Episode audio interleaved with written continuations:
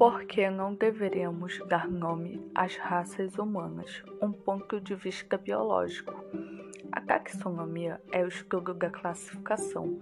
Aplicamos rigorosas regras de taxonomia a outras formas de vida. Porém, quando chegamos à espécie que mais deveríamos conhecer, começamos a ter problemas. Dividimos nossa própria espécie em raças. Segundo a taxonomia, as raças humanas são subespécies do Homem sapiens. Durante a última década, a prática de dividir as espécies em subespécies foi gradualmente abandonada em várias áreas, à medida que as técnicas quantitativas inspiram métodos diferentes para o estudo da variação geográfica das espécies.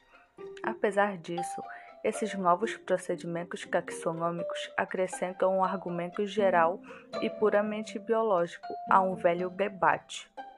O argumento contrário à classificação racial já foi apresentado muitas vezes antes, especialmente por 11 autores em o conceito de raça, editado em 1964 e 1969.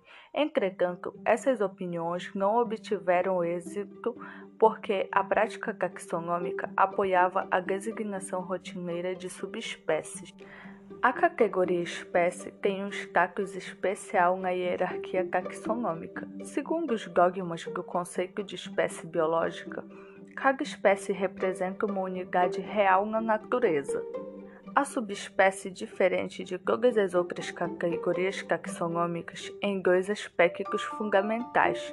1. Um, suas fronteiras nunca podem ser fixas e determinadas porque, por definição, um membro de uma subespécie pode intercruzar-se com membros de quaisquer das subespécies de sua espécie. 2. A categoria não precisa ser usada. Todos os organismos têm de pertencer a uma espécie, cada espécie a um gênero, cada gênero a uma família, e assim por diante. A subespécie é uma categoria de conveniência. Um procedimento para o mapeamento objetivo requer que a variação das diversas características seja cracada simultaneamente. Esse cracamento simultâneo é chamado de análise multivariada. Os estudiosos desenvolveram as teorias básicas de análise multivariada há muitos anos mas sua utilização rotineira não poderia nem sequer ser empreendida antes da invenção dos grandes computadores eletrônicos. Durante a última década, os estudos de variação geográfica foram transformados pelo uso da análise multivariada. Quase todos os componentes de análise multivariada se recusaram a nomear subespécies.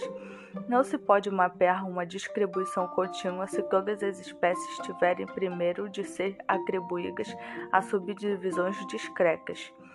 A análise multivariada está começando a ter efeitos semelhantes em estudos sobre a variação humana.